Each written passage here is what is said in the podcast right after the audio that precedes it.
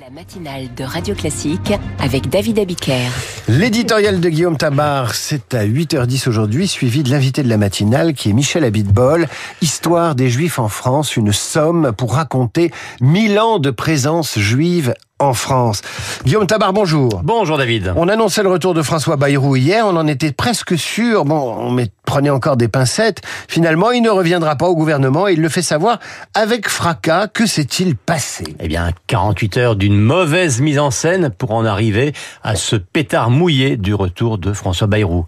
Lundi, il est relaxé dans l'affaire des assistants du Modem, une bonne nouvelle pour lui, et un tournant pour la majorité, nous disait-on, le maire de Pau allait revenir par la grande porte. Mardi, il est présenté comme la solution pour remplacer à l'éducation nationale une Amélie Oudéa Castera fragilisée, du moins, il faisait quasiment acte officiel de candidature. Mercredi, ah, ça traîne un peu, mais Macron, Attal et Bayrou se voient, l'accord se finalise. Et puis, mercredi, 20h, c'est par un communiqué vengeur que le haut commissaire au plan annonce qu'il ne rentrera pas au gouvernement en prenant prétexte, je le cite, d'une absence d'accord profond sur la politique à suivre. Ce sont là des mots de rupture. Alors sur quoi porte ce désaccord en profondeur? Eh oui, alors accord en profondeur, mais raison finalement très prosaïque. Tout simplement, François Bayrou n'a pas eu ce qu'il voulait. Il pensait que sa relaxe lui permettrait de fixer très haut la barre de ses exigences. Il voulait un poids renforcé du modem au sein du gouvernement. Six ministres, disait-on, ça faisait quand même beaucoup. Il voulait bien revenir à l'éducation, mais avec les mains libres, c'est-à-dire en refusant de mettre en œuvre les réformes voulues par Gabriel Attal.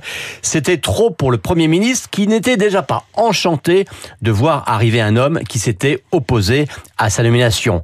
François Bayrou voulait trop, eh bien ce sera rien. Ce coup de gueule conduit-il à une sortie du modem de la majorité, donc à une crise politique? Écoutez, quand le président d'un parti fait un constat d'absence d'accord profond avec le président de la République et le Premier ministre, si les mots ont un sens, oui, ça signifie une sortie de la majorité. Mais croyez-vous que Marc Fesneau va quitter le ministère de l'Agriculture au nom de ce supposé désaccord? Euh, Croyez-vous que Sarah El Haïry va refuser un secrétariat, d'État par solidarité avec François Bayrou?